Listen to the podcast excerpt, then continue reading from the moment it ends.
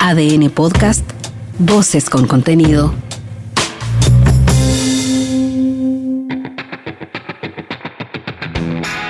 Hola, soy Carlos Madariaga y en este capítulo de Ojo de Halcón vamos a analizar el desarrollo de una nueva semana a nivel de torneos ATP en Europa, en Estocolmo, con el desastre organizativo en Nápoles, chilenos presentes en ambos torneos y también con la realidad local, pues también tuvimos actividad en nuestro país con el desarrollo del Challenger en Coquimbo. Toma tu raqueta y prepara tu mejor golpe. Acá comienza Ojo de Halcón, el podcast especializado en tenis con Carlos Madariaga y Benjamín Benzaquén.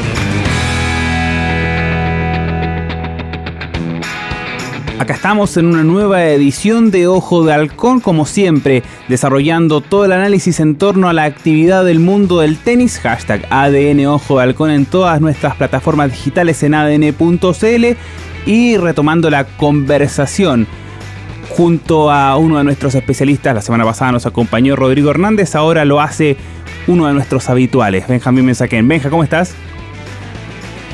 Hola Carlito, qué gustazo enorme reencontrarme contigo.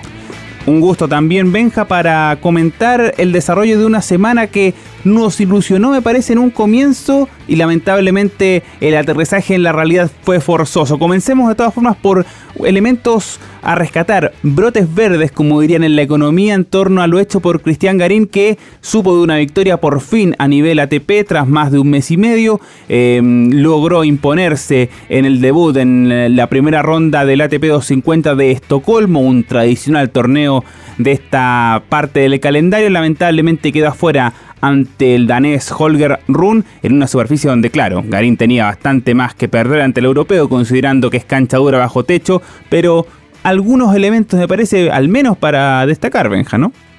Sí, bueno, ante tanta malaria, con los resultados no positivos de Cristian Garín a lo largo de todo este tiempo, eh, un triunfo en la primera ronda del ATP 250 Estocolmo, cancha rápida, bajo techo, claro, eh, eh, marcaba de una manera el quiebre de una etapa negativa o intentaba eh, quebrar la etapa negativa.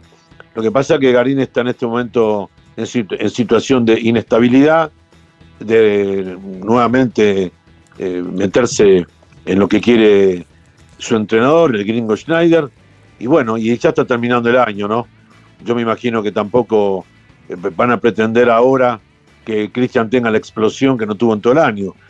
Ahora se trata de terminar los partidos lo mejor posible, es decir, ojalá ganando partidos y si no, con buenas sensaciones, si no se trata de, si no se puede ganar, eh, con buenas sensaciones, con el entendido de que se generó alguna, alguna arista positiva, se mejoró el saque, eh, se devolvió mejor, se plantó mejor en la cancha. Más ofensivo me parece Benja, ¿no? Por lo menos en el partido con Cooler fue eh, persistente en cuanto a ir a la red, a cerrar los puntos, buscar no quedarse en el fondo de la cancha. Me parece que esa actitud no la pudo replicar ante, ante Run, pero por lo menos se vio algo, algún esbozo en torno a ese planteamiento que es más acorde al juego de Garín que echarse atrás atrás en la cancha, ¿no? Sí, mira, curiosamente él había empezado a trabajar este tipo de juego cuando su primera etapa con Andrés, con Andrés Schneider. Luego, bueno, la ruptura sorpresiva de Garín con respecto a continuar con Andrés lo volvió a, un poco a, foca cero, a jugar otra vez desde la base, eh, ir, ir, a la red cuando se podía. En Londres me parece que fue a la red bastante. Bueno, aprovechó una superficie que permite ¿no? jugar en la red después de lo complicado que es el juego de fondo de cancha en, césped y aprovechando también que muchas veces la pelota eh, en devolución del contrario cuando está muy jugado en el césped es, permite, la verdad que permite eh, ir a la red. Eh, mm, no creo que haya sido, digamos, algo que le, que le impusiera su entrenador anterior, Vendrell, porque no, es justamente de, los españoles eso de jugar mucho La excepción es Feliciano López, por eso, y es uno solo. Y la verdad que, por y quizá Fernando Verdasco, dos que ya prácticamente están, bueno, eh, en, etapa final de su juego en el Tour. Em, me, parece bien que Cristian aproveche toda la cancha. eh, hay que jugar en toda la cancha. Cuando se puede, y sobre todo en las rápidas, hay que tratar de acortar los puntos, de no sostener esos durísimos eh, duelos de fondo de cancha, porque la pelota en la rápida viene mucho más dura que en la arcilla. Entonces, eh, está bien, es un, positivo. Lo otro, bueno, le queda ahora Viena, le queda París-Bercy si es que entra, y bueno, y, después ya el, descanso obligado por las vacaciones, y luego sí, ya definitivamente una buena pretemporada que Cristian lo necesita, con eh, los papeles eh, arriba de la mesa puestos por, por Andrés, que ya sabe de qué se trata Garín y a lo mejor le aporta alguna cosita nueva, pero sabemos que la base de ambos, por haber trabajado mucho tiempo juntos, está. Eh, quizás no haya mucha modificación, quizás sí podemos agregar esto de, volver a jugar lo, más cerca a la red posible cuando la jugada lo, lo permite, para evitar también el desgaste del permanente juego de fondo, ¿no? Porque eh, hoy se dice y se, se, se manifiesta que a cierta edad los jugadores ya eh, tienen que acortar el juego, tratar de hacerlo más, más corto y tener más eh, potencia física para aguantar eh, el, torneo en el que están jugando y el año, la temporada. ya hemos dicho más de una vez que lo de los tenistas es una actividad complicada, mucho viaje, mucho hotel, mucho cambio de superficie. Eso, eso es en el fondo lo que, lo que los complica. Y bueno, ¿qué más te puedo decir? Para mí Garín sigue teniendo mi, chance de que pueda, pero los años para él también van pasando, eh, se, han metido otros tenistas en el medio del lote en el cual solía estar él, 15, 17, 20, 21 del mundo, y ahora la lucha ya es más dura que en su primera, digamos, buena etapa. La lucha es más dura.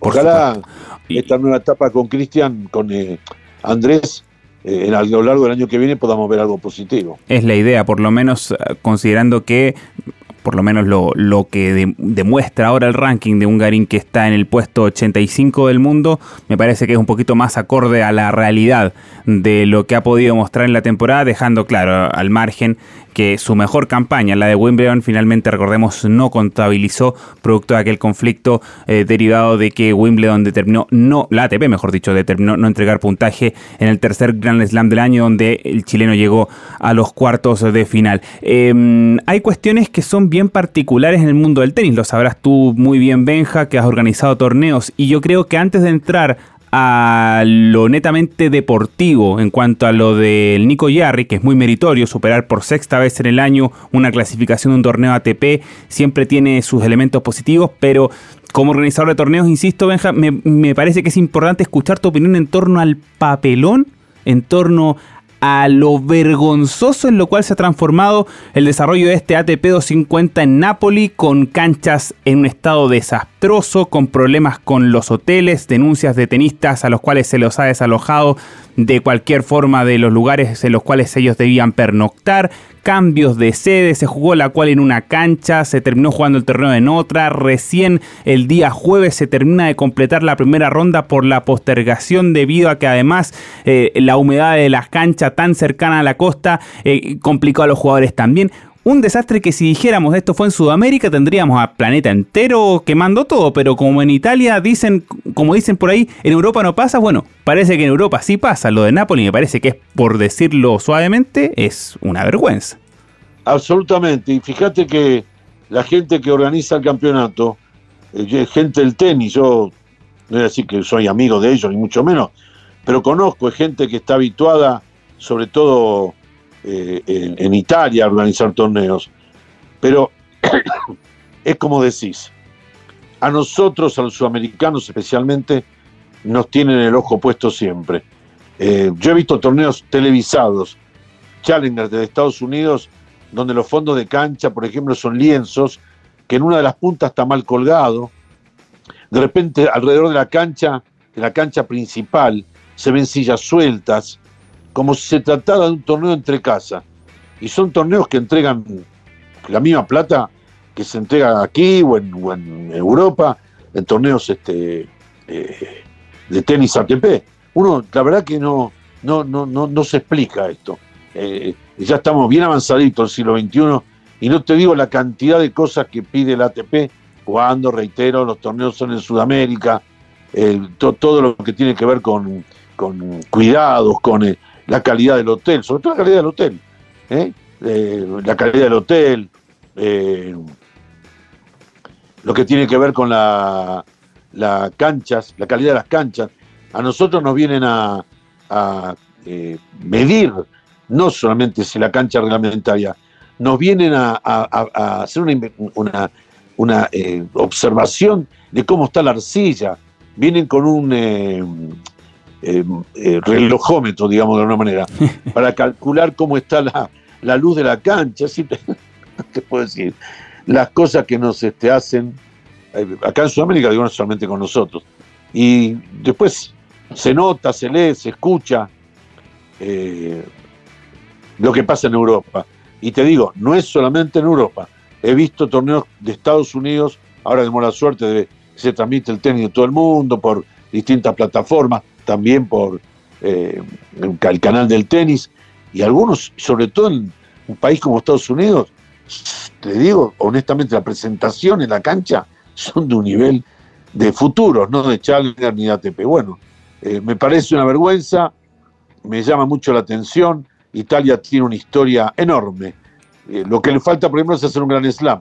Pero el Abierto de Italia es un torneo enorme y tiene infinidad de campeonatos, Florencia, Milano, eh, de, un nivel muy alto de ATP. Y, este papelón es, es increíble. Ahora, lo que me llama la atención es que el ATP tiene jugadores en su buró. Y cuando terminan los torneos, no se escucha después ninguna queja. No, yo creo que, o sea, este torneo no lo van a renovar la licencia. Claramente, eh, este torneo, como el de Florencia la semana pasada, entró a, parchar, digamos, parte de la gira que no se puede ir a China, exactamente. Pero claro, una cosa es el apuro y otra cosa es la desprolijidad. Me parece que a los amigos que hicieron el torneo en Nápoles no les renuevan la licencia, imposible. Mira, debiera ser así, pero como decía mi querido Tito Foliu, he visto muertos cargando cajones. Tito tenía esa, esa expresión cuando hablábamos de fútbol y de algunas actitudes que podían pasar y él siempre decía eso. y digo lo mismo, mira, eh, esperemos. Lo que sí me da mucha pena y mucha bronca porque eh, de esta manera se, se, echa por tierra el esfuerzo de otros eh, directores de otros torneos, de grandes torneos ATPs. Lo que se hacen en Sudamérica en febrero es un esfuerzo enorme con la fluctuación constante de nuestra moneda. Eh, y, te digo, las exigencias son grandes o superiores, porque dicen, no, a los sudamericanos los tenemos que vigilar más, porque no son tan de primer mundo como nosotros. Y después te encontrás con esto, después te encontrás con este desastre. Y yo te digo, me llamó la atención que los jugadores no abandonaran el torneo. Y era, como para haberlo hecho, definitivamente. Bueno, se quedaron, se ha desarrollado el torneo con cierto grado de normalidad y ahí había un chileno, siempre hay un chileno, dicen por ahí también, eh, y estuvo el Nico Yarri como testigo superando la cual en un, en un club, jugando el torneo principal en otro. Y lamentablemente le cayó Carballés Baena, cae ante el hispano por doble 6-4. Y a estas alturas, una su bestia negra en el circuito. Han jugado cinco veces, le ha ganado cuatro. Y, y con el mismo estilo, Carballés Baena, bueno, como típico jugador español, con mucha paciencia, con mucha calidad en los tiros, pero sin desesperarse, siempre jugando una más. Y ese juego que siempre le ha complicado a un Nico Yarri que se apura de repente un poquito de más, y ahí es donde empieza a acumular fallos, puntos clave y bueno, termina perdiendo el partido como le pasó en este caso nuevamente ante, ante Carballés Baena. Bueno, recordemos que ya lo conoce a Nico Yarri. Sí. Eh, en este quinto partido, las, las tres primeras victorias del español fueron en cancha lenta. La única victoria que ha conseguido hasta ahora en Eco Jardi contra Carvalés también en cancha lenta. Creo que fue en el torneo ATP de Serbia, si no me equivoco. Así es. Eh, organizado por la familia Djokovic. La verdad que este, eh, lo que decías, un español le va a poner siempre una pelota más a, Nico en la cancha y le va a decir, a ver, juega la voz, a ver cómo te va. Ganala o perdela. Y generalmente el Nico en, los puntos largos la pierde, porque él tiene esa forma de jugar, de querer llegar, eh, de ganar el punto él, ojalá con la pelota en la línea. Bueno, llegó por lo menos a esta primera ronda después de ganar la quali, y es importante, pero en el caso de él es el mismo caso que Garín. Ahora a trabajar para el año que viene, porque ya mucho no queda, va a jugar un Challenger la semana que viene, creo que no se mueve de Italia, y me da la sensación de que él también tiene que replantearse ya con una buena pretemporada y ojalá una buena eh, organización de su tour, de su circuito, ¿eh? mm. aprovechando la superficie donde mejor juega, postular a jugar esos campeonatos y bueno, y ojalá también entrando a los grandes, ¿no? Sí, claro. Juega en Ortisei, en Italia, en torneo 80. Y, coincidiendo con el tema en relación a un, un año que se va, por así decirlo, que ya mucho margen como para capturar demasiados puntos no tienen ni el Nico Jerry ni Cristian Garín. Eh, se ha hablado, de hecho lo conversamos en algún minuto en ADN Top con Horacio de la Peña, en torno a la posibilidad de que alguno de los dos pueda jugar el Challenger que está organizando en Temuco sobre cancha dura, Challenger 100. ¿Te parece buena idea, mala idea? ¿Descabellado? ¿No descabellado? ¿Cómo lo ves? No, no lo veo mal. Hay que jugar. Si tiene chance, sobre todo en Chile, mira, está el torneo de, Coquimbo y no quedan chilenos prácticamente en el cuadro. No, de hecho ha quedado eliminado Matías Soto, que fue el que más lejos llegó en segunda ronda. Claro, perdió ante Juan Manuel Cerúndolo, con el agravante además de que, digamos, agravante en el que contexto, no está Gonzalo Lama, que se lesionó el ojo de sur, y Soto recién ahí en Coquimbo en la primera ronda ganó por primera vez un partido a nivel de Challenger. Entonces, claro, era difícil pedirle que avanzara mucho más, sobre todo si le tocaba contra, contra la compu, contra Juan Manuel Cerúndolo. Sí, recordemos que Matías se está reintegrando al circuito grande de tenis después de haber estudiado en Texas una carrera universitaria. Me parece bien, eh, chico juega bien, tiene mucho talento, pero claro, Ahora reinsertarse, no es fácil, más bien es duro, complicado, y, le va a costar. Pero por lo menos lleva a hacer una ronda. Sí, yo creo que al torneo de Temuco debieran jugar. Además, están jugando en cancha rápida, ¿no? Así es, de hecho, es el primer torneo a nivel de categoría 100 en Sudamérica que va a ser en cancha dura ahí en, en el Germán Becker, una de las novedades para el cierre de año sería interesante, muy interesante verlo, sobre todo además para el público que ahí en Temuco no ha podido verlos. Pudo ver quizá alguno que haya ido a ver al Nico Yarri cuando jugaron en Concepción el año pasado, cuando se estaba reintegrando eh, Yarri, pero Garín no ha pasado por allí. Sería, sería una linda instancia, ¿no? Sí, sí. Yo pues mira, cuando hay un torneo, un torneo local y los jugadores tienen ranking u opciones de entrar, al torneo y que jueguen en su casa, me parece bien. Porque es una forma también de apoyar el torneo que se está organizando. Eh, no es solamente darle oportunidad al tenista, también es que el tenista apoye al torneo con su presencia. Eso por un lado. Así que me parece bien eh, que, ojalá, por supuesto, lo jueguen y tengan la disposición de hacerlo, porque les va a venir bien. Eh, terminar el año jugando en casa, te puede dar un poco de confianza, ¿eh? Eh, terminar mejor, con una sensación de victoria, si es que se puede, por supuesto, llegar a la parte final del campeonato, y, además enalteces el torneo, le das un poco de, jerarquía al torneo, porque siempre es ávida la presencia de los tenistas locales. A cualquier organizador de un torneo, eh, la presencia del jugador local lo, lo enaltece, le da otra jerarquía. Eh, fíjate ahora qué va a pasar con el torneo de Coquimbo, ¿no? Queda todavía todo este jueves, ya, está jugándose, mañana, viernes, sábado y domingo, y no hay presencia de jugadores eh, nacionales. Eso le quita un poco de interés ante el público, evidentemente. Así que ojalá que lo puedan jugar el torneo de Temuco, me parece muy bien. Vamos a estar, por supuesto, pendientes de ese cierre de temporada que nos tiene además, por ejemplo, atentos a un Alejandro Tavilo que tiene agendado una exhibición donde ya se han vendido algunas entradas en la preventa para jugar contra el Rafa Nadal ahí en San Carlos de Apoquindo, pero con un Tabilo que eh, tendrá que reinsertarse, o al menos hasta ahora, está anotado para jugar la quali ahí en Viena, donde Garín está clasificado de manera directa. Ustedes me dirán por qué Garín entra y Tabilo no. Esto es porque eh, hay una regla para los torneos ATP 500 donde tienen preferencia jugadores que en los últimos dos años han estado dentro de los top 30. Y ese estatus lo gozó gran parte de ese periodo Cristian Garín y apelando a aquello está directamente inscrito en el cuadro eh, principal. A diferencia de un Tabilo que hasta ahora reiteramos, está anotado para la quali. Eh, ¿Será bueno para él ir a Viena, Benja, considerando lo que ha vivido en los últimos días con esta derrota inesperada ahí en los Juegos Sudamericanos de Asunción, donde termina llevándose un bronce que que bueno, lo discutimos la semana pasada con Rodrigo Hernández, eh, que un bronce que sabe a poco, considerando todo el estatus de amplio favorito con el cual llegaba Asunción. Eh, ¿Será bueno que, siga, que se reinserte a nivel ATP o que ya, como lo decíamos con, con Jarry o con Garín, hay que entrar a dar la temporada ya por, por cerrada? Mira, yo estoy hablando hace dos semanas atrás, cuando hice mi último podcast, ah, no fue de la semana pasada, sino hace dos semanas ¿Te acuerdas que mencioné que había estado hablando con el Guille Gómez? Correcto. Y me, había señalado, por ejemplo, que a Coquimbo, yo dije, por lo que hablé, a Coquimbo el Challenger no lo va a ir a jugar. Y, así no fue. Alejandro no fue.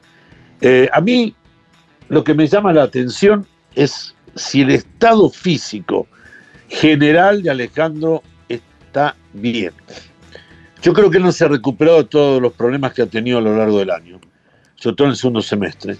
Me parece que sí necesita una buena pretemporada, una revisión técnica desde la uña del pie, del dedo gordo del pie hasta el último pelo, ¿eh? la cabeza, todo, todo.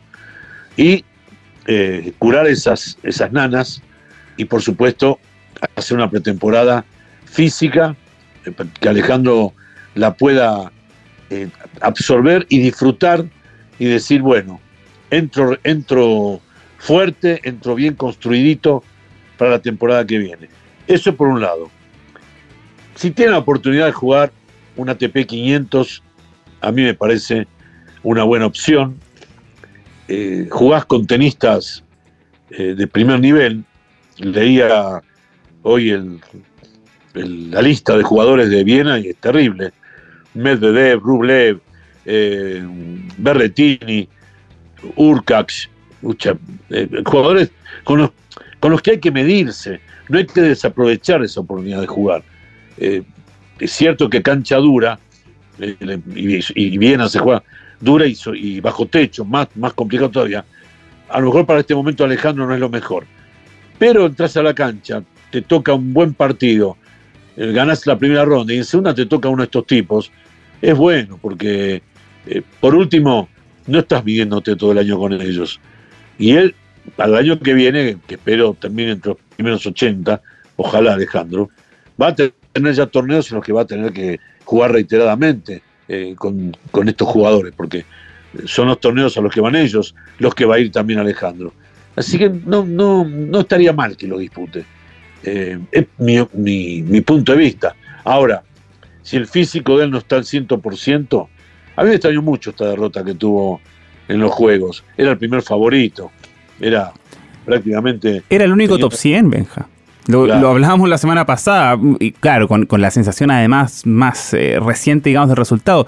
Yo al menos hablé de un fracaso, me parece a mí. Claro, la palabra suena grande, pero evidentemente que llama mucho la atención que al menos, al menos no haya llegado a la final del torneo. Aunque bueno, lo que me decían colegas que pudieron observar los partidos, nos costó mucho, al menos en mi caso, seguirlos, eh, me decían que que no estaba bien, que no, no se lo vio particularmente cómodo en cuanto a su desempeño Alejandro Tavilo ahí en, Paraguay. No, si yo creo que él no está 100% eh, de su físico. Y esta pretemporada la tiene que hacer primero, te digo, hay que meterlo en un escáner y detectar todos los puntos, de ahí sacarlo y bueno, hijo, vamos por el lado del brazo, vamos por el lado de la espalda, vamos por acá, vamos por allá, vamos por la rodilla, y después sí, a trabajar, porque él tiene tenis, eh, a mí, la gente del tenis, eh, los colegas internacionales, colegas argentinos que siguen mucho el tenis, ese chico juega muy bien al tenis, juega muy bien Alejandro, juega lindo al tenis. Eh, como todos los zurdos, ¿no? Siempre tiene algo diferente a los diestros. Es verdad. Y, y yo creo que Alejandro, además, ojo, ¿eh? tiene muchos puntos que defender el año que viene. El verano, sobre todo, tiene mucho por hacer. Entonces, cuidado con eso, porque tiene eh, final en Argentina, semifinal en Santiago, ATP 250, tiene la final del Challenger nuestro, donde eh, perdió la final, pero son 48 puntos, que los empezás a sumar, y yo creo que va a andar más o menos a ojo de buen cubero, teniendo que defender unos 300 puntos Alejandro la primera parte del año. Mm, por ahí, o, 250, pero son puntos, eh, son puntos que hay que, defender, así que bueno, ojalá lo haga, ojalá la, pretemporada lo, lo, ponga derechito y bien, bien abrochadito por todas partes. Lo mismo le deseo a, a, a Cristian, lo mismo al Nico Jarry y a Tomás Barrios, que se está recuperando de su operación, que recién va a empezar a ser pretemporada y que esperamos recupere el tenis, fundamentalmente el juego, para el año que viene. Nadie le va a pedir victorias, pero Tomás llegó hasta el 130 aproximadamente el mundo, 120, y esta lesión lo ha complicado, lo, lo ha obligado a operarse. Bueno, son los jugadores del equipo de Copa Davis de Chile eh, más, más, más importantes y en febrero hay que jugar un partido un buen partido que te puede dar el paso a otro partido más para el Grupo Mundial. Eso siempre lo digo, lo mantengo. Tienen que estar bien los tenistas nacionales en su juego individual, por su tour, para luego, cuando juegan por Chile, poder volcar todo eso en la cancha ante el rival que sea. Y es febrero, ¿eh? Así que ojo. Sí. poco tiempo, poco margen, pero de que seguro vamos a estar atentos, lo vamos a estar y los vamos a comentar como siempre cada semana en el análisis tenístico que desarrollamos en nuestro podcast Ojo al conjunto a Benjamín Benzaquén. Benja, muchas gracias por este tiempo y nos reencontramos el próximo capítulo. Un gran abrazo, Carlito, que esté muy bien. Muchas gracias. El agradecimiento para Benjamín Benzaquén y para todos quienes sintonizan también nuestro podcast hashtag ADN Ojo de Halcón en todas las plataformas digitales. Nos reencontramos con un nuevo capítulo analizando el mundo del tenis en una siguiente edición. Que estén bien.